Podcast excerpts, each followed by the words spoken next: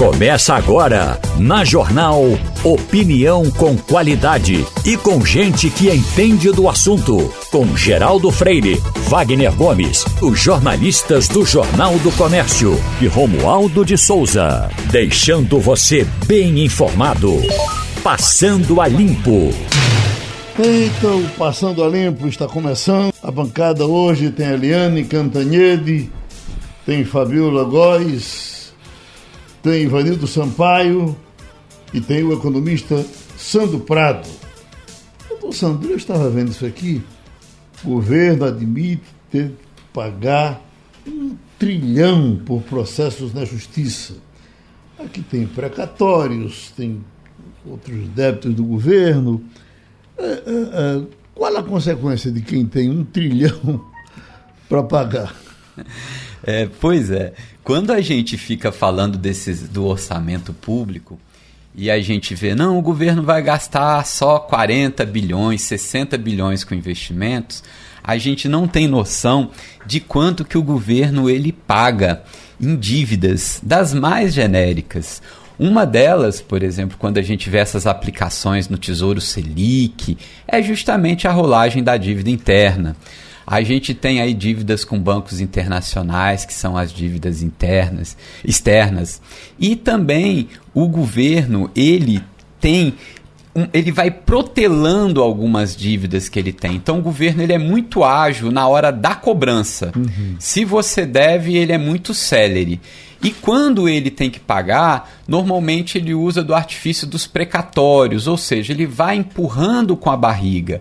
Então, isso daí chega a uma dívida trilionária, né? Então, isso daí é algo que você sai da sua competência fiscal e vai empurrando no futuro. Então, é basicamente aí a gente tem quase que um terço do orçamento de um ano do governo em dívidas. O hum. governo realmente deve muito e ele não gosta gosta de pagar. Por isso que ele demora, vai empurrando. Isso daí vai passando de governo para governo. Tanto que a gente teve aí uma crise dos precatórios, que o governo não queria pagar. É justamente isso. Todo ano o governo ele paga aí é, é, bilhões em dívidas. Inclusive, tem pessoas até que infelizmente falecem sem receber, porque ele tenta retardar, como a gente disse, o máximo possível. Uhum.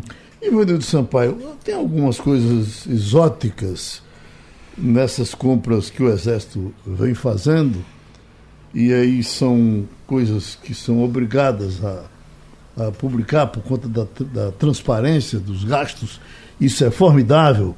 E aí isso uh, nos mostra a grande vantagem de você viver na democracia, porque eu me lembro, Ivanildo, que no, no regime militar quando dava aí pelas 5 horas da tarde, mais ou menos, chegava um, uma espécie de memorando do Ministério das Comunicações dizendo que não podia ser publicado no dia seguinte, ou a partir do dia seguinte.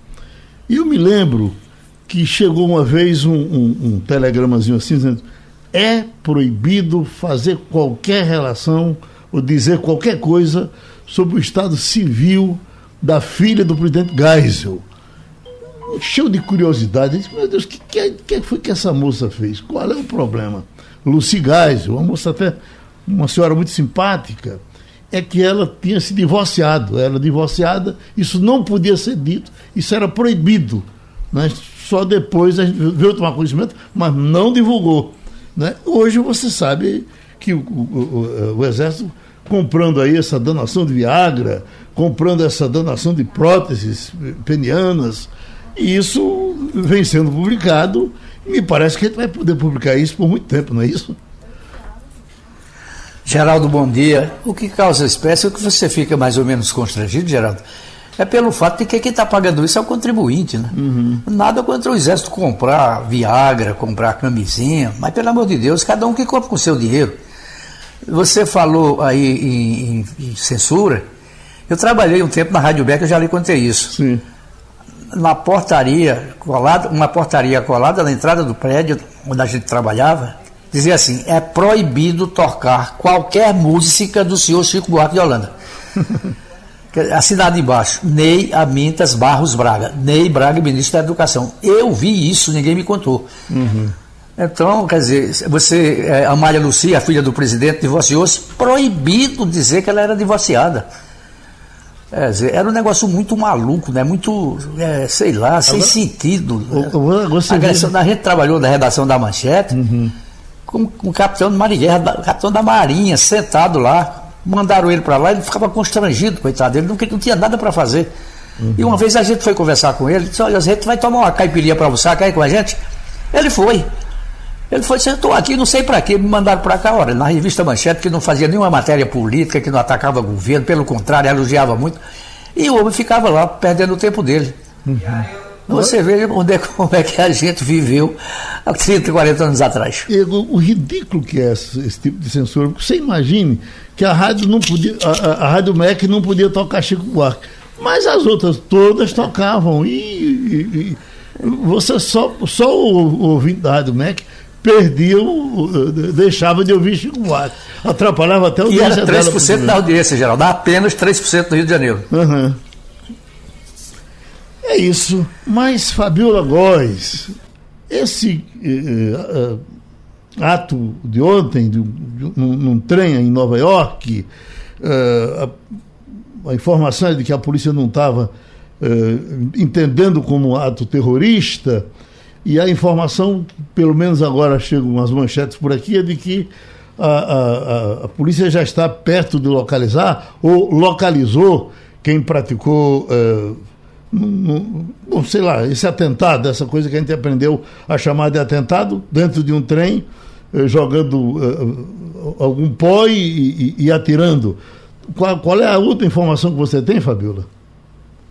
Bom dia, Geraldo. Bom dia a todos. Pois é, infelizmente, Nova York ontem amanheceu com mais esse caso né, de tiroteio, de, de uma pessoa entrando descontrolada e atirando contra outras pessoas, ferindo 23 pessoas, pelo menos 10 delas foram atingidas com tiros, 5 estão em estado grave.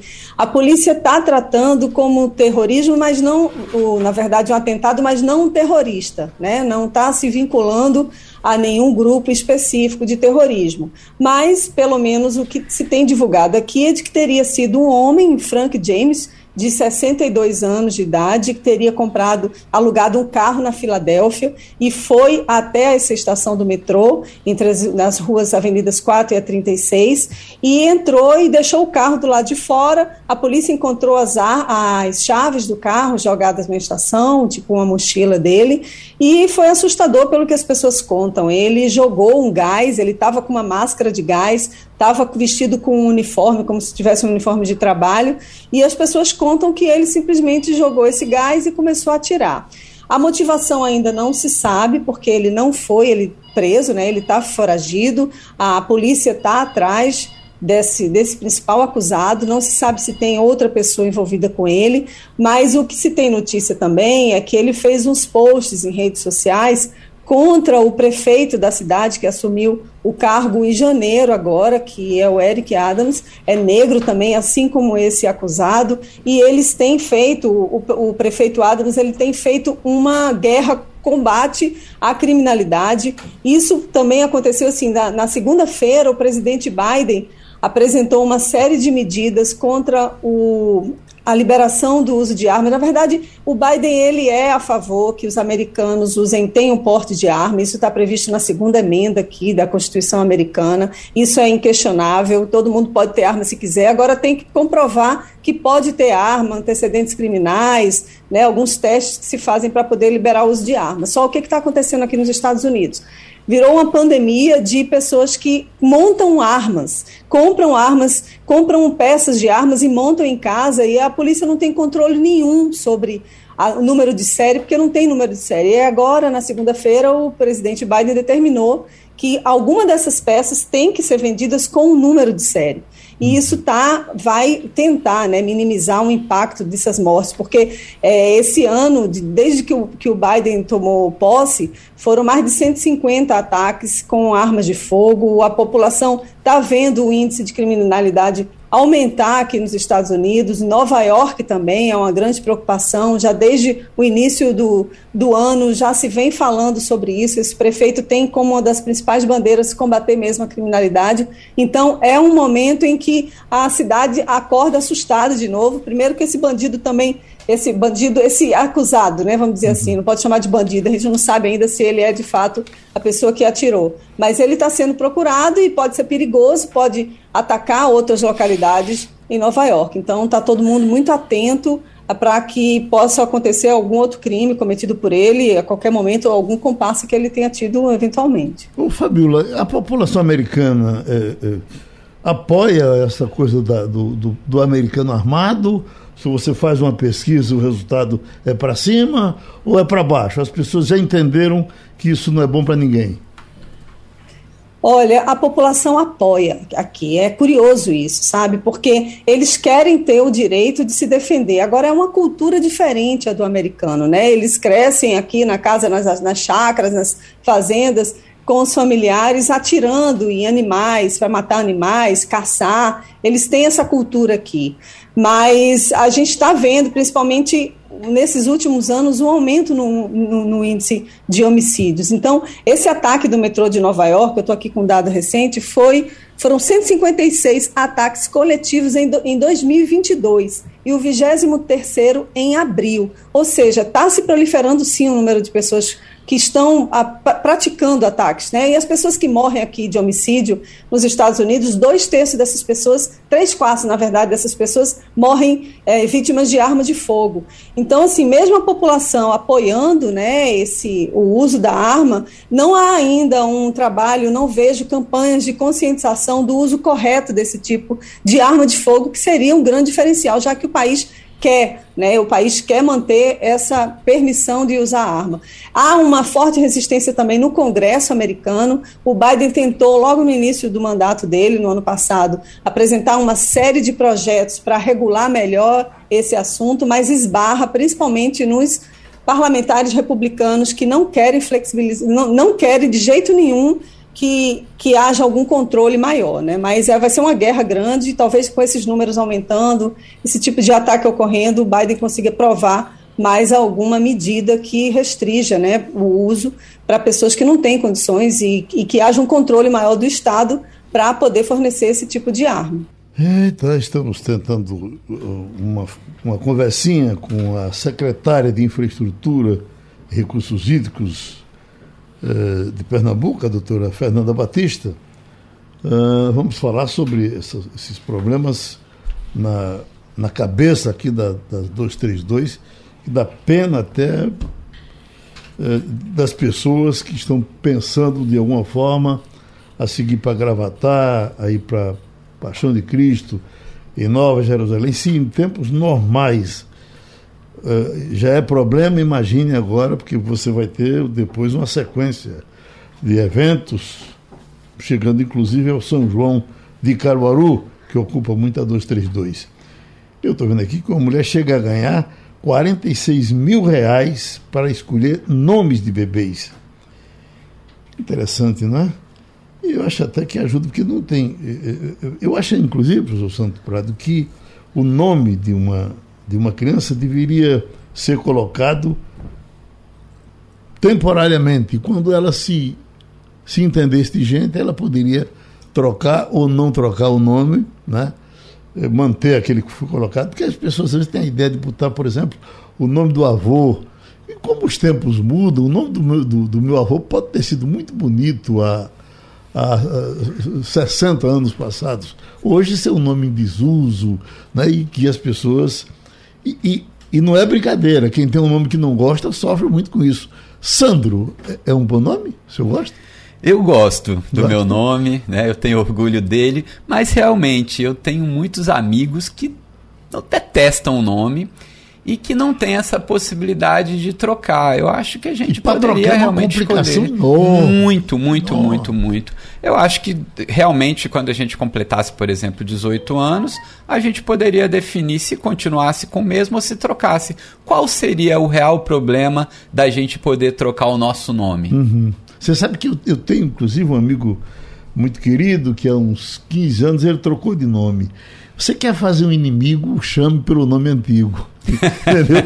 E o pior é que aqueles, aqueles, amigos que se distanciam, às vezes são até os melhores, mas quando chegam diz, fulano, acaba com a festa, é um, é um horror. Você gosta, Fabiola, do seu nome? Gosto muito do meu nome. Meu nome foi escolhido pelo meu pai. Na época, acho que ele se inspirou num romance que foi escrito em 1854, que o nome era, foi escrito por um, por um cardeal na época, Fabiola o nome, e também era o nome da rainha da Bélgica, Rainha uhum. Fabiola. Então é um nome que não é muito comum, né? É um nome bonito, minha mãe gostou. E, enfim, estou com esse nome já aí já há 49 anos, gosto muito dele, estou bem acostumado. Ivanildo, é, é, Ivanildo é um, é um desses, desses nomes que no passado existiu, você tropeçava neles. Hoje é muito difícil você encontrar um menino aí de 10 anos, é, é, Ivanildo, a não ser que seja uma homenagem ao avô, ao tio. É, eu, Geraldo também tá nessa, vai nessa onda, né? Quem é que... eu, juro, tem, eu juro, Geraldo, que tem muito mais Geraldo do que Ivanildo. Eu conheci um, um aqui no Recife, que foi Ivanildo Soto da Cunha, ex-craque do Náutico, ex-diretor do Banorte e uma grande figura humana. Depois conheci mais um na faculdade, muito poucos Ivanildo por aí. E meu pai foi buscar esse nome, eu não sei aonde. Eu uhum. sei que eu me acostumei com ele, não tem mais o que fazer a essa altura da vida. É, temos Ivanildo Vila Nova, né, que está nos ouvindo. Vamos mandar até um abraço para ele. É, vai ter cantoria em Gravatar no final de semana e Ivanildo estará presente, sem dúvida, agradando a população de Gravatar. Ivanildo, Grande violeiro. A gente está é, querendo falar com a, com a secretária. Ontem eu vi um esforço enorme da TV Globo para uh, facilitar uh, esse trânsito das pessoas, até porque esse trabalho que está sendo feito aí na cabeça da 232 estimam que ele vai durar dois anos, né? E eu estou falando disso com mais propriedade porque fui, passei pela 232 na ida na sexta-feira, voltei no domingo e é uma loucura. Você, por exemplo, vai para Gravatar daqui a pouco. O que é que você vai fazer? Eh, por onde é que você vai para facilitar um pouco a sua vida? Por quê, professor Santo Prado?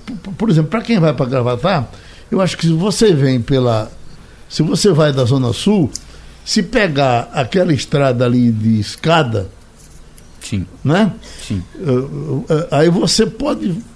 Quebra-se um galho para quem vai, por exemplo, para Caruaru, se vai.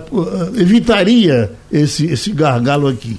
Aí as pessoas falam também numa ida que pode ser aqui, pela, pela Caxangá. Eu acho que já, quando você chega na Caxangá, a Caxangá já é infernal o tempo todo. Você entra, talvez na mesma situação, se você tentasse seguir em frente pelo curado. Uh, mas é uma das recomendações que eles fazem. Não sei se você, ao invés da Caxangá, pegasse a Avenida Norte, não conseguiria fazer algum atalho uh, uh, para chegar na, na, na arena que facilitasse um pouco a vida. O que eu sei é que é preciso, é preciso inclusive que se coloque mais guardas ali, porque muita gente às vezes para só para ver a construção. Olha que a obra está bonita, ou estão fazendo isso ou aquilo, e isso causa engarrafamentos Estou dizendo aqui, desligaram as, as, as barreiras, as, as lombadas, né? Desligaram as lombadas. Mas isso não é tudo. Precisa fazer muita coisa. É, é verdade. É, a gente já tem muitas retenções normalmente na BR-232. É, agora no feriado a gente vai ter muitas, então a gente precisa de algumas alternativas, algumas rotas. E a gente pode ter mais ou menos alguma noção, principalmente, por exemplo, quem sai da zona norte do Grande Recife, ele pode seguir ali pela PE 005, pegando ali a Avenida Belmiro Correia, que é a principal ali de Camaragibe, depois pega o ramal da Copa e depois ali em seguida já pega a BR 408 De lá ele pode retornar pela BR-232 na altura dos Curados, no limite ali do Recife com o Jaboatão dos Guararapes. Então ele fazendo essa rota alternativa... Ele pulou o gargalo. Já né? pulou o gargalo que a gente vai ter talvez retenções de muito mais de 3 quilômetros. Porque se em dia normal a gente já está tendo uma retenção muito grande, imagina o engarrafamento quando todo mundo estiver indo passar a Semana Santa aí no interior. Aquele caminho que se fazia antigamente por dentro de, de por dentro de, Jabotão, por dentro de Moreno, hoje também é muito complicado, as pessoas não sabem mais fazer e não há orientação, inclusive, de guardas. para O que eu acho é que também tinha que ter uma ação de governo dizendo, olha, vá por aqui, vá por lá, para. Porque não é brincadeira você se meter num negócio desse aí, doutor. Não, não é não. Ainda mais com toda a família, com criança, com não é? pessoas é? idosas, né? A gente precisa desse deslocamento cada vez mais rápido. E também uma dica aí para quem sai da zona sul do Grande Recife, uhum. ele pode seguir ali pela BR 101, né? Aí vai ali na direção da zona da Mata Sul e entra na PE 063. Que é essa que a gente falou há pouco. Isso. Aquela de, de eu, eu não Isso sei que é no sentido de primavera ali, é, do município pronto, de primavera. Pelo, pelos números eu não sei, eu só sei que tem uma estrada ali, que eu não sei se ela é 2, 3, 4 ou 10, mas eu sei que você vem de escada, você sai em escada isso, aí é depois vai de Amaragi. Isso, isso. Uhum. Aí pega também ali, tem ali a PES 71, salvo engano, aí chega no entrocamento da BR-232, uhum. ali perto de Xangrande. Ou seja, você também consegue, de certa forma, é, é tirar um pouco aí a, a, a, demora da viagem, porque tem alguns trechos que estão muito complicados ali. Eu passei ali no Jardim Botânico, por uhum. exemplo. Ali está um, tá um caos. A doutora Fernanda chegou. Doutora Fernanda, a gente está tentando ajudar a senhora e ajudar as pessoas que precisam passar por ali. Eu estou dizendo que morro de pena de quem for, por exemplo, ver Paixão de Cristo nesse, eh, eh, nesse fim de semana. O que é que a senhora nos diz? É, bom dia a todos. É, na verdade, é uma obra que é tão importante quanto é, é, a sua execução, é essa fase né, da gente lidar com esse período de execução. A obra está num bom ritmo, mas só pelo fato de estar tá tendo ali movimentação de máquina, né, mesmo com, com toda a, a, intenção de manter, a gente vem conseguindo manter duas faixas indo e duas faixas voltando, é, existe, claro, a inércia, os motoristas, enfim, de, de pararem e olharem a obra. É, eu fiz pessoalmente essas duas notas alternativas, né, indo pela é, pelo ramal da Copa, né, pelo ramal da Arena de Pernambuco, e chegando ali no entroncamento da BR-408, já após a obra, bem como voltando do interior, né? Voltei, ao mesmo tempo que tinha gente vindo pela BR-232, eu fiz o percurso entrando em Xangrande, é, passando pela PE é, 63, né? Chegando, é, passando por Amaragi, Primavera, Escada, BR-101, e chegando em Recife, eu consegui que chegar uma hora e meia antes uhum. é, de quem estava vindo pelo percurso normal. Então, apesar de ser uma rota, né, que tem curvas, que é, ah, mas é um arrudeio, é, mas pelo volume de veículos, especialmente no feriado, nos próximos feriados agora, é, é algo que vale a pena. É algo que vale a pena. A gente termina tendo um ganho é, significativo no tempo de viagem. A gente não tem uma rota alternativa BR-232 que tem a mesma extensão, dela, né? Mas tanto indo pelo ramal quanto voltando ali por Amarazi, é, Primavera e Escada são rotas sim que compensam não só no feriado. Hum, pronto, não esqueça que a senhora é uma técnica e ter esses números na cabeça. Nós, é, é, os seres humanos normais, não temos assim. Eu sei qual é a 101 e sei qual é a 232. E, e o resto eu não sei mais. Aliás, eu queria falar para a senhora, e não sei, bom, até dizendo no ar que alguém vai nos ajudar nisso, eu peguei um dia desses, vindo pela 101, um trecho ali perto do Cabo, que você está entrando na rodovia Governador Mário Covas. E vai, Mário Corra para lá, Mário Corra para cá, Mário... Quando eu pego aqui a 232, ela é rodovia Luiz Gonzaga, até Caruaru. Ela é rod... Em nenhum momento o Waze me diz que eu estou na rodovia Luiz Gonzaga. Eu não sei com quem falo, claro que não é a senhora que manda no Waze, mas era importante que as pessoas que trabalham com esse serviço lá do Waze me dissessem que eu estou na rodovia Luiz Gonzaga, porque se eu estou na Mário Covas, eu tenho uma intimidade com Luiz Gonzaga que eu não teria com Mário Covas. Compreendeu? Compreendi. Nós vamos sim fazer esse contato. É, é comum esse tipo de atualização é, junto aos aplicativos, mas a gente pode sim fazer isso, é, claro, e, e com, com, toda a justiça, né? A gente é. indica ali Mário Covas, que a gente indique também, né? Que os aplicativos também considerem os nomes é, nas vias locais. Uhum. Então, a senhora então é, é sugere a, a, a, aquela estrada de escada. Como agora, como é que está aquela estrada? Reclamavam muito dela por muito tempo. Ela está boa de andar agora? Sim, foi feito um serviço né, de preparação justamente para intensificar essa comunicação nas rotas alternativas. Então, o pavimento está em bom estado. Essa via, né, quando você sai de Gravatar e entra ali em Xangrande, né, bem na entrada mesmo, que vai para a sede de Xangrande, é uma via que é faixa simples, né? ela não é duplicada, ela tem muitas curvas. Então, apesar de o pavimento estar tá bom, é, de estar tá bem sinalizada, é uma via que você não consegue é, imprimir uma velocidade muito alta, porque a condição dela é de curva, ela tem declividade, então você não consegue é, colocar uma velocidade alta. Mas a condição é muito boa hum. da via. Né? Hum. Tem, tem uma obra na BR-101, mas a gente já entrou em contato com o DENIT, está tá perto de terminar, também não impacta não interfere né, nessa questão do trânsito nessa rota alternativa. Apesar de cortar três municípios, né, porque a gente está falando de passa por Xangrande, passa por Amarazi, Primavera, pega um pedacinho também de escada, é uma rota que tem tido um bom fluxo. É. Então é algo que vale sim a pena né, para quem vai ali para Gravatar ou, ou depois seguir essa rota e ter mais tranquilidade, né? Lembrando que o horário da obra é de 7 da manhã às 7 da noite, é um horário ampliado. Geralmente é, as obras param 4, 5 da tarde, né? E na sexta-feira um pouco mais cedo, às 15 horas. Mas a gente conseguiu ampliar não só o horário nessa obra e também os dias. A gente está trabalhando direto, de domingo a domingo. A gente vai trabalhar 60 dias seguidos, parando por 5, né? Que é a pausa aí obrigatória dos, dos profissionais e volta mais 60 seguidos na intenção de antecipar o cronograma. Ivanildo, claro. você vai daqui a pouco para Gravatar, depois do programa. Qual é o caminho que você vai fazer? Vou não, Geraldo, eu desisti. Desistiu? A minha experiência sábado passado foi o bastante. Foi. Eu gastei duas horas e dez minutos entre o atacado dos presentes e a BR-101 aqui no Recife, na volta. Uhum. Olha, veja só, na volta, voltando de Gravatar. Ninguém, ninguém discute né, a necessidade dessa obra, ela é importantíssima para o fluxo é, de veículos aqui no, na região metropolitana e na saída para o interior.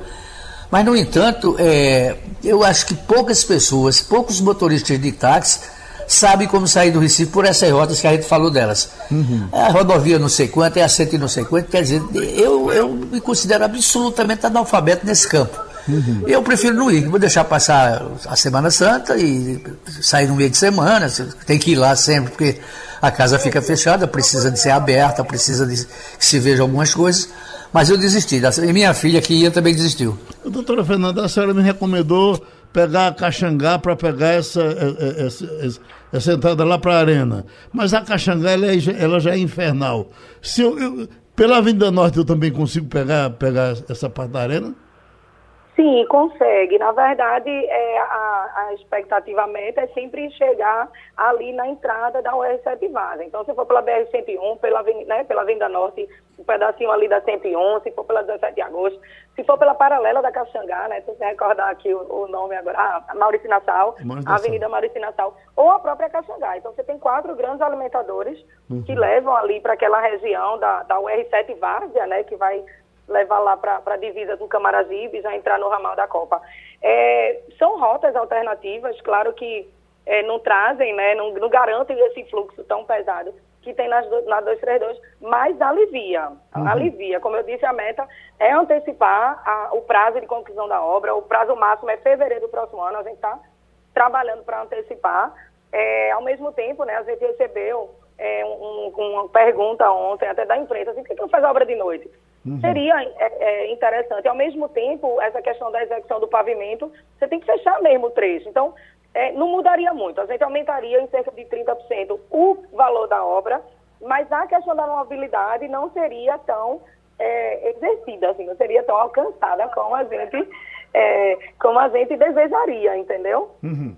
Pronto, a gente agradece a sua participação e espera ter outras oportunidades para conversar e sempre que possível, que se aparecer um caminhozinho novo, vamos dizer, aliás, o Waze já uh, de alguma forma, uh, nos ajuda nisso. Mas às vezes o Waze, o Waze erra também, viu, professor? É, o Waze coloca a gente. Ele erra, arromba a gente. É, ele coloca a gente em cada roubada, em cada estrada, em cada viela. Não confie é no Waze, não. Vamos falar com a responsável pela dos EPS, a doutora René Patriota, dos EPS, nos presta um grande serviço nesse duelo permanente do, do consumidor com o plano de saúde. É uma coisa impressionante que todo não, não, não há elogio para plano de saúde. Você tem uma briga constante. Você tem que andar com o advogado no bolso para discutir qualquer coisa, porque tudo que você quer, o, o, plano de saúde diz que tem que pensar, tem que demora, é, é um inferno isso.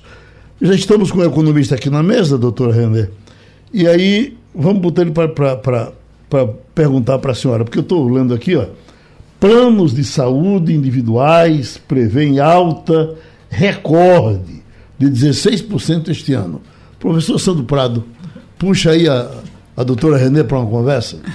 É, doutora Renê Patriota, é, é uma coisa que o brasileiro tem ficado desesperado nos últimos anos, que é esse aumento absurdo dos planos de saúde.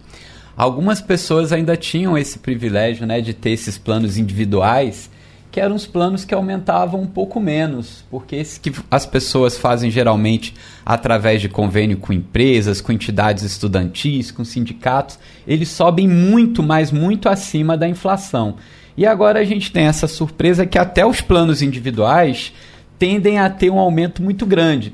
A gente sabe aí que o governo é, liberou um aumento de quase 11% dos medicamentos, que influencia nos custos, mas é certo, é correto ter esses aumentos superiores à inflação, como é que a gente pode se defender, o consumidor? Porque tem gente que troca para um plano mais barato, mas mesmo assim os aumentos continuam. Como é que a gente pode fazer para fugir dessa loucura desses aumentos dos planos de saúde? Então, é, bom dia para vocês que estão aí. Eu estou agora vim passar as férias com a minha filha aqui na Austrália, que são 10 horas da noite, 22 horas. Tá vendo aí? Então, voltarei para a semana, aqui está tudo escuro. Uhum. e aí, estamos nascendo dia. É um prazer, Geraldo, falar com você e com todos os ouvintes da rádio e dizer que é lamentável esse comportamento da ANS, as pessoas vivem trocando de plano de saúde, procuram plano, deixam o plano de apartamento, procuram plano de enfermaria, saem de uma seguradora para outras operadoras. O fato é que esse assunto, reajuste de plano de saúde, é de fato desesperador. É um absurdo total. É como você disse, a inflação de 4%, de é, o índice nacional de preço não chega a 7%, como é que plano de saúde vai para 16%? E tem ainda uma perspectiva de algumas empresas que querem 18% de reajuste para os contratos individuais. É uma situação terrível, o consumidor precisa reagir através das ações individuais, devem procurar a justiça, através da Defensoria Pública, da DUSEPS, ou do Ministério Público, os consumidores não podem se conformar com esse comportamento da Agência Nacional de Saúde.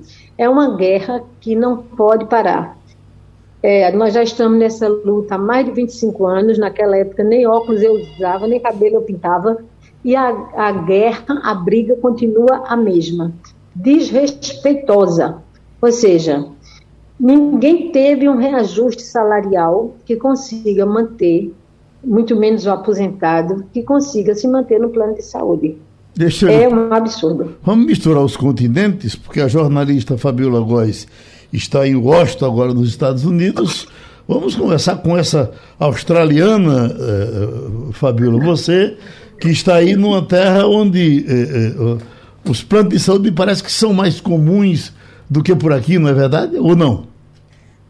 É, as, aqui as pessoas têm planos de saúde, geralmente que são vinculados às empresas onde elas trabalham, mas muita gente não tem plano de saúde e não, tem, não temos o SUS aqui, né, uhum. como temos no Brasil. Então, as pessoas pagam fortunas, é para aquelas que não têm plano de saúde, pagam fortunas para os tratamentos de saúde. A situação aqui eu ainda acho que é pior do que no Brasil. Agora, é um, realmente um índice muito alto, né, esse aumento de 16% nesse plano individual, e eu queria perguntar para a doutora Renê Patriota se tem como a associação entrar com um mandado de segurança, pedir alguma, alguma medida judicial para tentar barrar esse aumento, ou a sua associação, ou então alguma associação nacional de usuários de plano de saúde.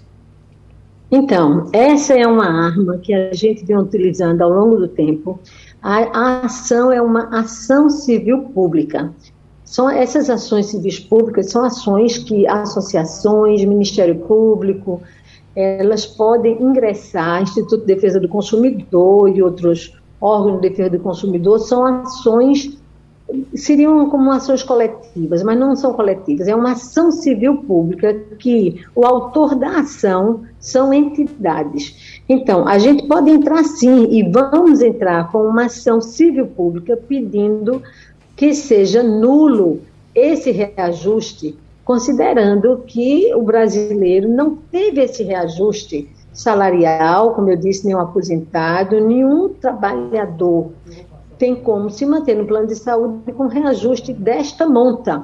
Então, é uma ação que a gente vai é, impetrar e com a certeza de um bom resultado, porque o consumidor não consegue pagar. Deixa eu chamar Ele, Ivanildo então, Sampaio, que Ivanildo... No ano da pandemia, uhum. em que a gente viu que muitos atendimentos, cirurgias foram suspensas, é inadmissível um reajuste dessa monta, uhum. inclusive com aceitação da ANS, é absurdo. Ivanildo Sampaio que deve estar com um friozinho na espinha, quando sabe que o plano dele vai subir 16%, Ivanildo. Pois é, Geraldo. Eu queria que a doutora Renê é, tentasse explicar para a gente é, se ela briga há 25 anos e tem uma estrutura por trás para brigar contra os planos de saúde, o que é que vai ser de um pobre de um operário que não tem absolutamente nenhum amparo jurídico nem legal para entrar contra o poder dos planos de saúde, que tem um lobby é, imenso no Congresso Nacional, que ditam as normas, que ninguém se revolta contra isso e o serviço piora. Eu recebi, eu sou usuário de plano de saúde, procurei minha, eh, minha, minha é, oftalmologista e o plano é, simplesmente foi lá e descredenciou a empresa onde ela trabalhava, a clínica onde ela trabalhava, sem mais nem menos. Quer dizer, aí você fica é, à mercê dessa, eu não diria, uma, não diria quadrilha, porque seria muito, muito agressivo, mas desse lobby extremamente poderoso que tem gente no Congresso em sua defesa e o pobre do trabalhador é quem paga a conta. É, numa inflação que já é alta, e que, é, mas não chega a 16%, você pagar, aumentar em 16% um plano de saúde que já é muito alto, é absolutamente um absurdo. Eu não sei como é que a senhora avalia isso. Então, é, recentemente, é, a Sul América descredenciou em Recife praticamente todos os serviços de oftalmologia e credenciou poucas clínicas. E também é, prejudicou muitos dos consumidores que já tinham aquela relação com o médico há muitos anos, porque a Sul América é uma seguradora e que garantia o atendimento para essa rede credenciada. Então, como você colocou, que essa pessoa conhecida sua que procurou o serviço de oftalmologia e houve esse descredenciamento, de fato, nós entramos com ação na justiça, ganhamos a liminar, depois perdemos no Tribunal de Justiça e já recorremos, exatamente porque é um absurdo que você paga o plano de saúde caro e, de repente, os médicos, as clínicas são descredenciadas de uma forma maciça e prejudica é, o usuário, né, que fica realmente sem a possibilidade de ter o tratamento. Uhum. Essas empresas todas, Sul América, Bradesco, elas fazem parte, como você disse, o Congresso, a ANS, eles, o Congresso, que eu digo, alguns parlamentares, existe um lobby do Congresso, sim, todo mundo sabe disso, vivemos a democracia, podemos falar sobre isso, não vamos é, correr, não vamos ter medo de falar sobre esse assunto, porque é relevante, mas o fato é que estamos numa situação vexatória, sem falar que precisamos lutar pela saúde pública, que também vem de uma forma precária caminhando. Então, o, aos funcionários, os operários, como colocou a, a jornalista sobre a questão do plano de saúde coletivo ligado às empresas, Muitos trabalhadores têm plano de saúde coletivo e, quando são demitidos ou aposentados, eles não se mantêm no plano de saúde, até por conta do preço, que é altíssimo, e porque quando eles saem daquele contrato coletivo, eles não têm como continuar no contrato individual, exatamente porque as empresas querem é, empurrar um contrato novo. E o consumidor fica sem condições de se manter nesse contrato. Ou seja, quem tem um plano individual, que hoje é um grupo muito pequeno, porque os planos coletivos, corporativos invadiram o mercado consumidor com a, a conivência das autoridades, os consumidores já vêm sendo prejudicados com reajuste de mais de 16% nos contratos coletivos, e agora a ANS resolve permitir este reajuste que nós vamos lutar na justiça, que é exatamente o percentual que eles aplicam nos contratos coletivos. Eu acho que as empresas de plano de saúde, elas querem se livrar dos consumidores, porque ninguém tem condições de continuar pagando um valor tão alto. Só para dar um exemplo para vocês, eu e um filho pago atualmente, não sei até quando, R$ 4.800. E porque já entrei na justiça. Estou esperando que, que baixe um pouco, porque senão daqui a pouco eu também não estarei mais com plano de saúde. Pronto. Vamos lutar todos pela saúde pública, vamos é, entrar com as ações na justiça. Quanto mais ações as pessoas procurarem, seja através da Defensoria Pública, através das associações, uma, uma mensagem, um recado importante que a gente precisa dar agora, Geraldo, é que o consumidor não deve se abater com esse reajuste, deve ir para a justiça. Uhum. Quem não tem dinheiro para entrar com ação na justiça vai pela defensoria pública. Quem não pode pagar custas judiciais pede dispensa das custas judiciais, mas não deve se inibir e ficar acuado com medo desse comportamento é, ruim da ANS que quer permitir esse tipo de reajuste. Pronto, a gente agradece a participação da médica Renê Patriota. Eita, já estamos com a jornalista Eliane Cantanhede, vamos conversar, Eliane, com Ivanildo Sampaio, com Fabiola Góes, que está em Washington, e aqui com o economista Sandro Prado. A, a sua coluna, uma das suas colunas do final de semana, numa delas você tratava do semipresidencialismo, não era que você defendesse, mas você explicava o, o, o que é que eles estão querendo com esse presidencialismo, que há pouco ouvimos uma entrevista do presidente da Câmara tratando dele. Ah, pararam de falar, Eliane, na, na, no fim da reeleição. Chegou a esquentar num bom momento e, e depois pararam.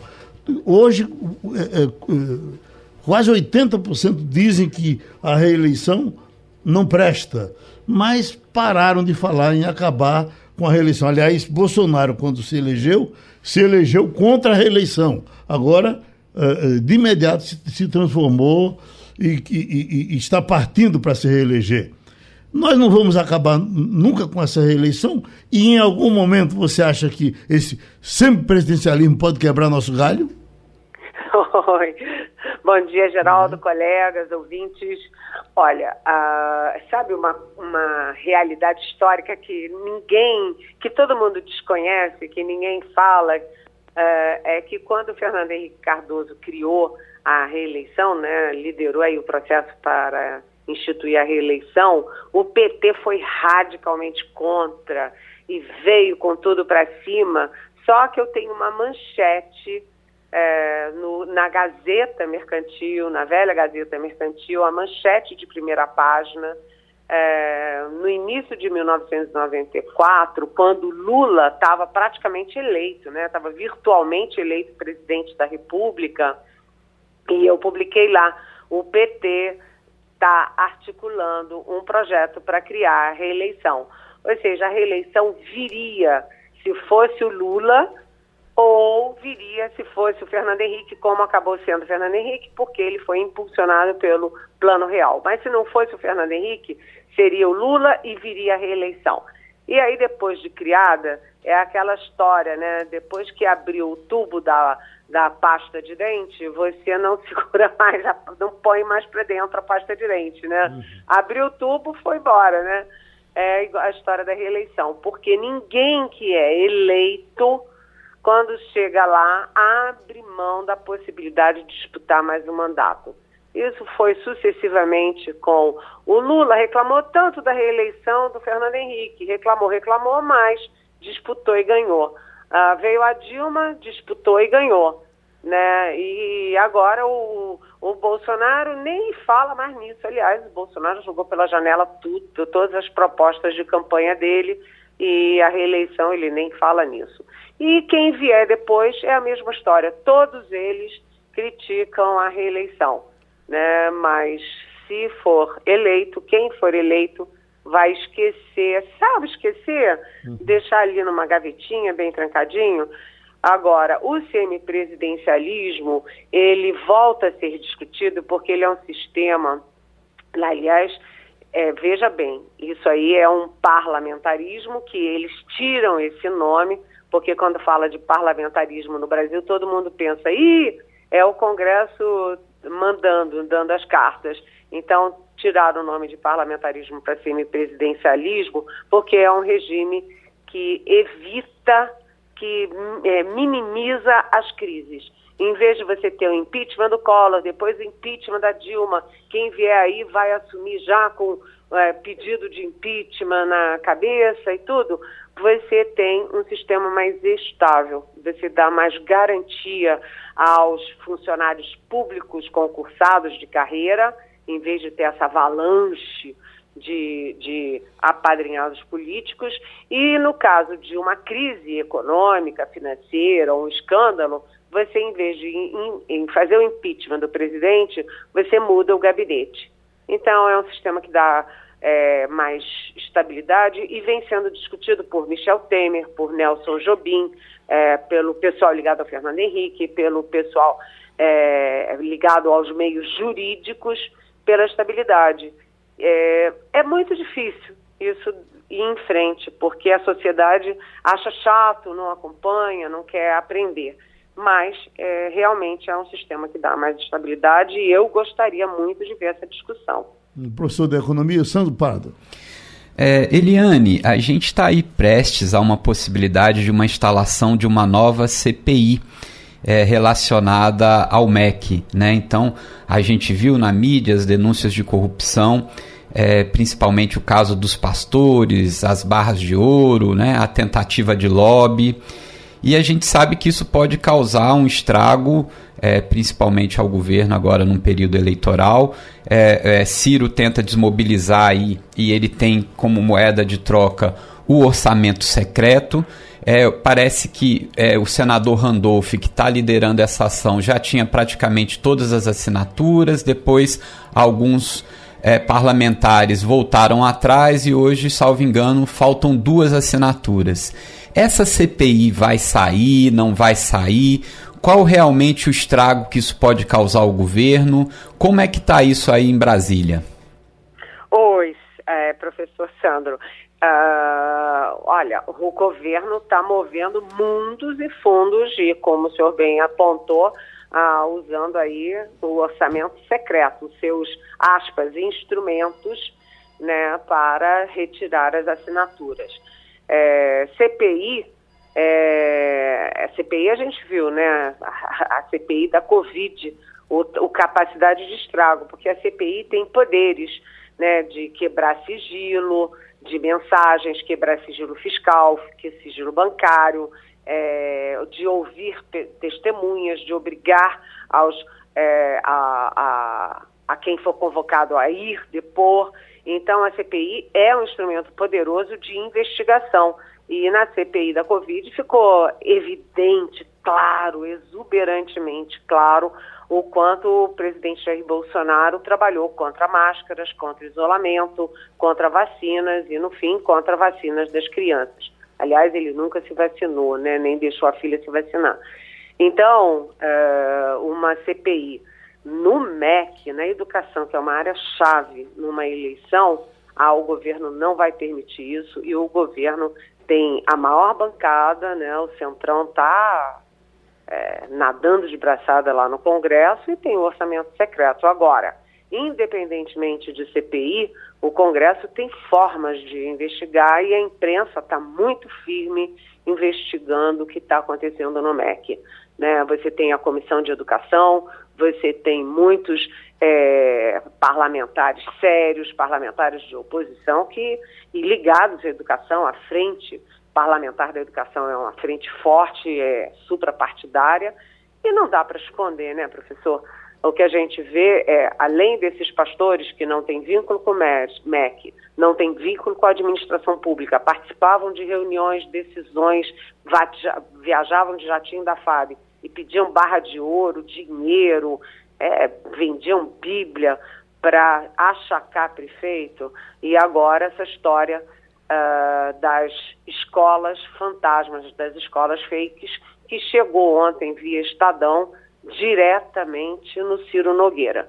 Ciro Nogueira é, é, ele tem o coração do governo, que é a Casa Civil. E, além disso, ele é o presidente dono do PP, o Partido Progressistas. Portanto, ele é um dos principais líderes do Centrão.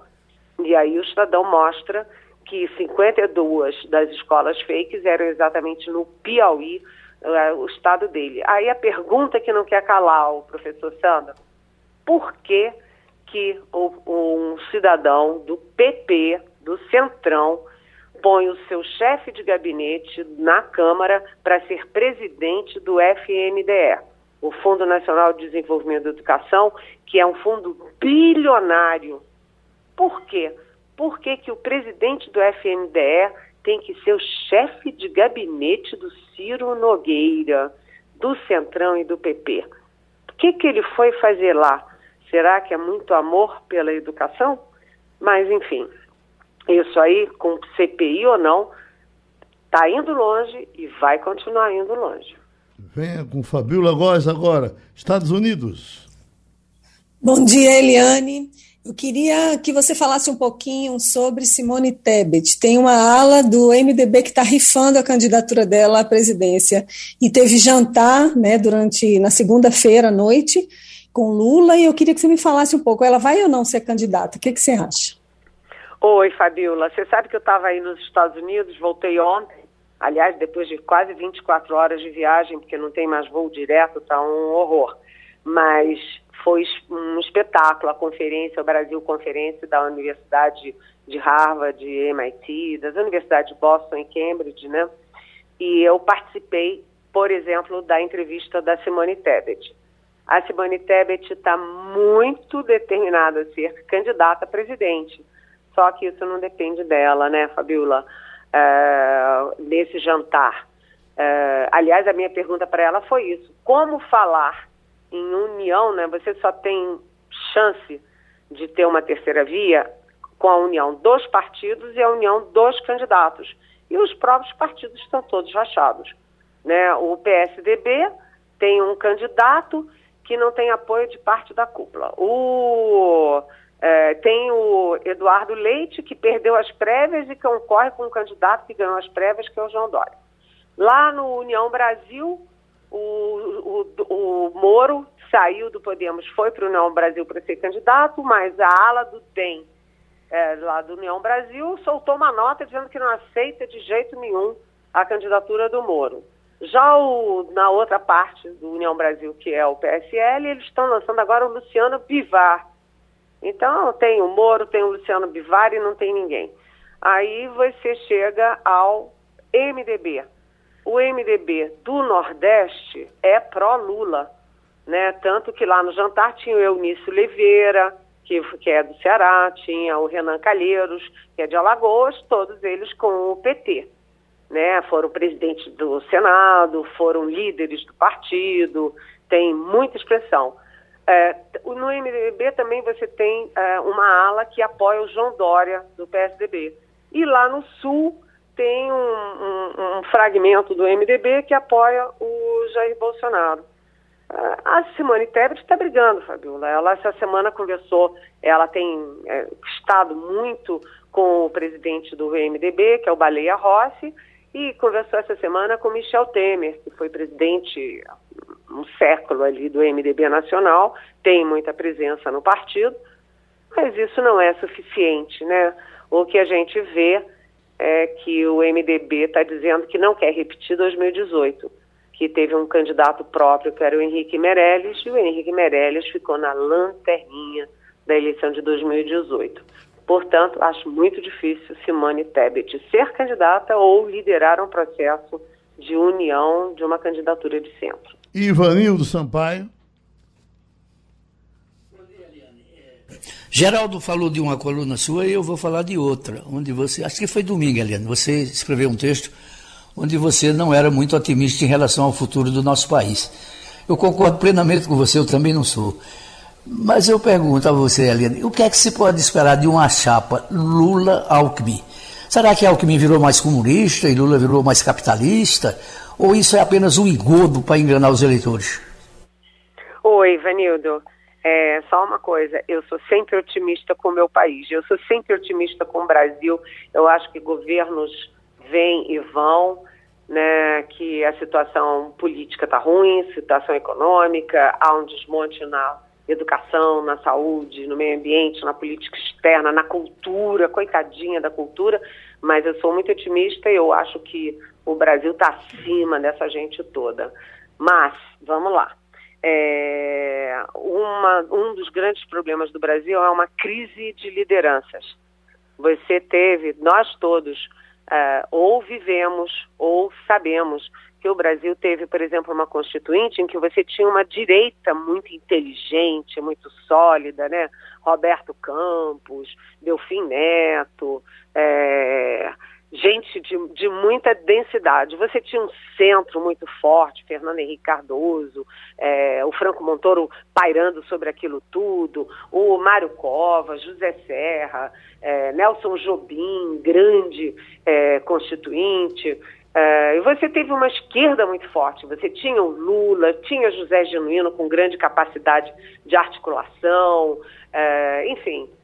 É, você teve grandes quadros. E quando você teve grandes crises, você tinha líderes que é, articulavam, arregimentavam o país por uma solução. Uma solução tipo Itamar Franco, que foi uma grande articulação nacional é, com é, grande apoio de lideranças, inclusive lideranças militares, da ABI, da CNBB, é, da, dos meios empresariais. Hoje você tem uma crise de liderança.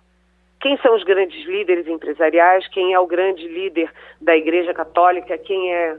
Enfim, você tem um vazio de lideranças. E o que eu pergunto é o seguinte: como construir uma candidatura de centro e uma, uma saída para o país com líderes como, desculpem, mas é, o Gilberto Kassab, que teve quatro candidatos, portanto não tinha nenhum, o Luciano Bivar, que só faz o jogo dele próprio, querendo ele ser o candidato a vice de qualquer que seja o candidato a presidente, e o ACM Neto, que usou o DEM, que estava numa ascensão é, muito bonita, muito forte, com muitos jovens, e ele é, engoliu o DEM em favor seu, do seu projeto pessoal. É, com isso, a gente não vai chegar a lugar nenhum. E a última pergunta, né, sobre é, Lula e Alckmin, eu acho que foi uma bela sacada política, um movimento político relevante do Lula, porque o Lula com a esquerda não vai a lugar nenhum. Ele precisa ampliar o seu espaço para o MDB, para o centro, para centro-direita, e o Alckmin é um troféu do Lula. Até onde isso vai ter efeito, as urnas é que dirão, né, Ivanildo? Pronto, a gente agradece a participação também de Helene Cantanhede. O tempo passou, terminou o Passando a Limpo. A Rádio Jornal apresentou opinião com qualidade e com gente que entende do assunto. Passando a Limpo.